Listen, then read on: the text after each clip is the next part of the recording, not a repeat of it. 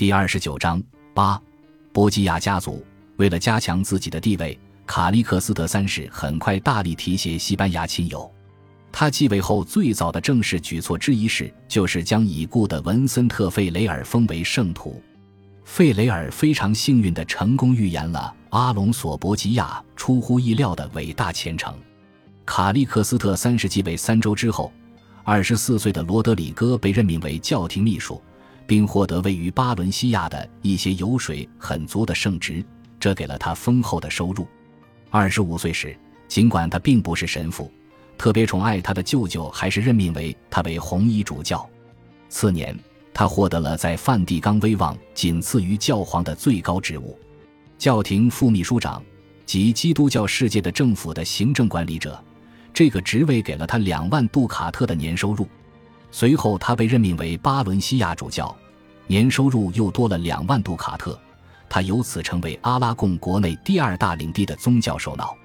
教皇卡利克斯特三世将其他亲戚也提拔到梵蒂冈的各个实权职位上，这些亲戚和亲戚的亲戚不断涌现，他们每个人都在阳光下得到自己的一个角落。教廷历史学家克莱门特·富塞罗写道：“每一个前来求助的人都会得到一个闲职或古怪的职位。”几百年来，教廷变得越来越臃肿膨胀，设立了不计其数的此类闲职。意大利人将教皇的这些党羽轻蔑地称为加泰罗尼亚人。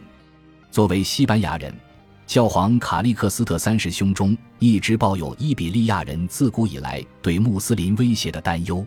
自711年以来，这种担忧就是伊比利亚半岛文化的一部分。因453年，也就是他当选教皇的两年前，君士坦丁堡陷落，他深感震动和不安。如饥似渴地倾听关于此后东欧局势的报告，富塞罗写道：“他登上教皇圣座，心里带着一个伟大的、压倒一切的计划，即从土耳其人的弯刀下解放基督教欧洲。尤其是因为自君士坦丁堡陷落以来，土耳其人的弯刀威逼着基督教欧洲的咽喉。他的所有努力、所有思绪、所有政治活动，都聚焦于挽救基督教欧洲的目标。”欧洲的基督徒统治者很少像他一样对此忧心忡忡。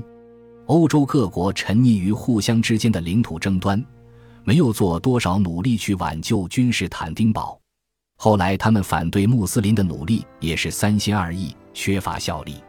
这种状况让欧洲的城市在土耳其人面前显得特别脆弱，似乎任何土耳其人只要有勇气和决心，都能轻易掳走欧洲的财富和妇女。十五世纪五十年代，在征服君士坦丁堡的胜利之后，穆罕默德二世开始自称凯撒，以罗马皇帝自命，率领三十万大军，再一次准备发动攻势。教皇卡利克斯特三世发布命令，号召欧洲各国提供资金和军队去抵抗土耳其人，但收效甚微，尤其对北欧人和在意大利北部互相厮杀的各城邦而言。土耳其的威胁似乎太遥远，转瞬即逝。教皇卡利克斯特三世决心凭借自己的力量保卫基督教。为了征集资金，他在梵蒂冈例行节约，这与尼古拉五世的挥金如土相比，自然是截然相反。卡利克斯特三世命令将教廷宝库内的金银餐具融化，以便为军备筹款。有人发掘出了一座大理石墓穴。内有两具身穿金线丝袍的干尸，卡利克斯特三世大喜过望，命令将这些宝物送到梵蒂冈，不是为了保管或研究，而是为了卖掉换钱。卡利克斯特三世还鼓励公众去敬仰虔诚信教的武士，以鼓动民众。他敦促重新审视圣女贞德的生平，将她的形象重塑为敬畏上帝、抵抗侵略者的解放战士。圣女贞德身上的一端污点被洗净，她的传奇流传得越来越广。圣女贞德的平反发生在伊莎贝拉六岁时，圣女贞德被教会宣布为纯洁无辜，名誉得到恢复，并在被丰盛的道路上迈了一大步。教皇卡利克斯特三世曾说：“只有在战场上，光荣的棕榈才会生长。”从东欧传来的报告越来越急迫和严重。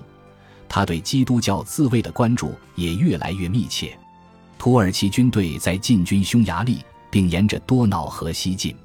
因四百五十六年，土耳其军队包围了雅典，当地居民意识到无人来援助他们，于是选择投降。雅典人未曾抵抗，因此得到饶恕，被允许继续信奉自己的宗教传统。但曾经发明了“民主”这个词的雅典人，如今被奥斯曼人视为奴隶。帕提农神庙被改为清真寺，带有女像柱的厄瑞克推翁神庙被当作后宫。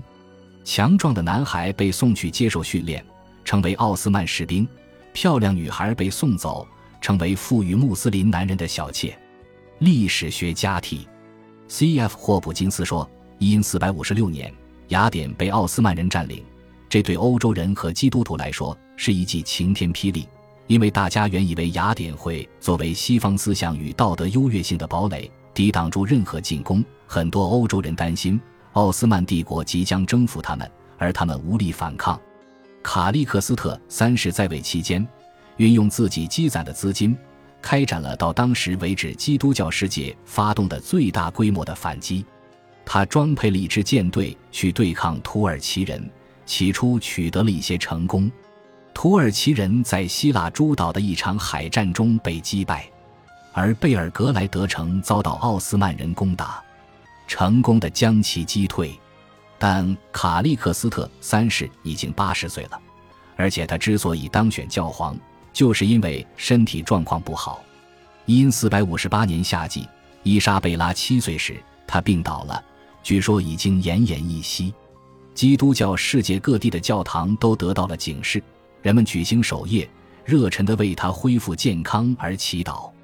罗德里戈得知舅舅病重时，正在地窝里休假，他匆匆赶回罗马。但他抵达时，消息已经传遍天下，意大利人的乌合之众聚集起来，攻击那些在阿拉贡教皇在位时期获利发迹的西班牙人。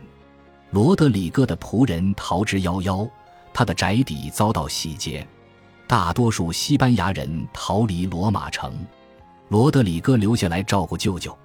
卡利克斯特三世于八月六日去世，只有一位坚定的朋友——威尼斯红衣主教彼得罗巴尔博，在这惊心动魄的时刻留在博吉亚身边。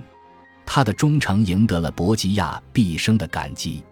教皇卡利克斯特三世去世了，尽管意大利人对西班牙的敌对情绪高涨。年轻的博吉亚还是坚持下来。红衣主教们召开秘密会议，以选举新教皇时，罗德里戈·博吉亚和彼得罗巴尔博还在罗马。他们联合起来支持一位意大利人，即后来的庇护二世，赢得了他的感激。罗德里戈在随后一些年里春风得意，他巧妙地操纵教皇传承的政治活动，保住了自己的所有产业。甚至保住了梵蒂冈副秘书长的职位，在随后的岁月里，他继续扩张自己的领地，有几次是继承了卡利克斯特三世在位期间赏赐给其他亲戚的财产。罗德里戈利用这些资本，为自己攀登到教皇的高峰铺平道路。他一掷千金的奖赏朋友和盟友，并举办奢华的娱乐活动，让他的豪宅成为罗马市民注意力的焦点。而当时的罗马特别喜好世俗的繁华，罗德里戈是个不折不扣的文艺复兴式巨人，既纵情享受肉体愉悦，又有很高的文化素养。诗人、艺术家和音乐家得到他的赞助，他是印刷机的最早赞助者之一。当时人们已经开始用印刷机生产古代和现代作家的作品。造访他在罗马的宅邸的意大利客人无不感到惊艳。兴高采烈地弹吉他家的描绘故事的挂毯，配有深红色帷幕的巨大床榻和装满精致的金银器皿的餐具柜。他是个性格复杂多面的人，他笃信宗教，饮食有节，饮酒有度，而且任何人都不能否认他的虔诚。不过，他也英俊潇洒。他的神职人员身份对很多女人来说，更增添了禁果的诱惑力。罗德里戈发现自己很难抗拒诱惑。要让文艺复兴时期的罗马人震惊是非常困难的，但即便按照当时的放荡不羁的风尚，罗德里戈的风流也很快引发了丑闻。一四六零年五月的一次新生儿洗礼庆祝活动，不知怎地变成了长达两周的纵欲狂欢。此次聚会邀请了许多美女，她们的丈夫则被刻意排除在外。很快，罗德里戈的拈花惹草就变得臭名远扬，以至于即便在这个特别淫荡放纵的年代，也有连续多位教皇敦促他克制自己，以维护教会的尊严。此时，教会还在摆脱分裂造成的耻辱，因此不能承受这样的臭名。当教会领导人，尤其是教皇卡利克斯特三世和庇护二世，在努力强调国外威胁的时候，他们无法对教会内部的威胁熟视无睹。罪恶和腐败在伤害基督教会，使得他无力行使道德权威，去动员信众以反抗步步紧逼的穆斯林力量。教会人士越来越猖獗的不端行为吸引了教会批评者的注意。这些不端行为有宗教方面的，也有世俗方面的，包括买卖圣职、裙带关系和普遍存在的教士不守贞洁的行为。另一种越来越严重的恶行是销售赎罪券，即富人不管犯下多大罪过，均可用金钱来赎罪，并收买教会领导人。与此同时，世俗统治者在干涉主教与修道院长的提名和任命，这种做法被称为俗人受职，这就使得统治者能够把自己的人选安插到教会职位上。感谢您的收听，喜欢别忘了订阅加关注，主页有更多精彩内容。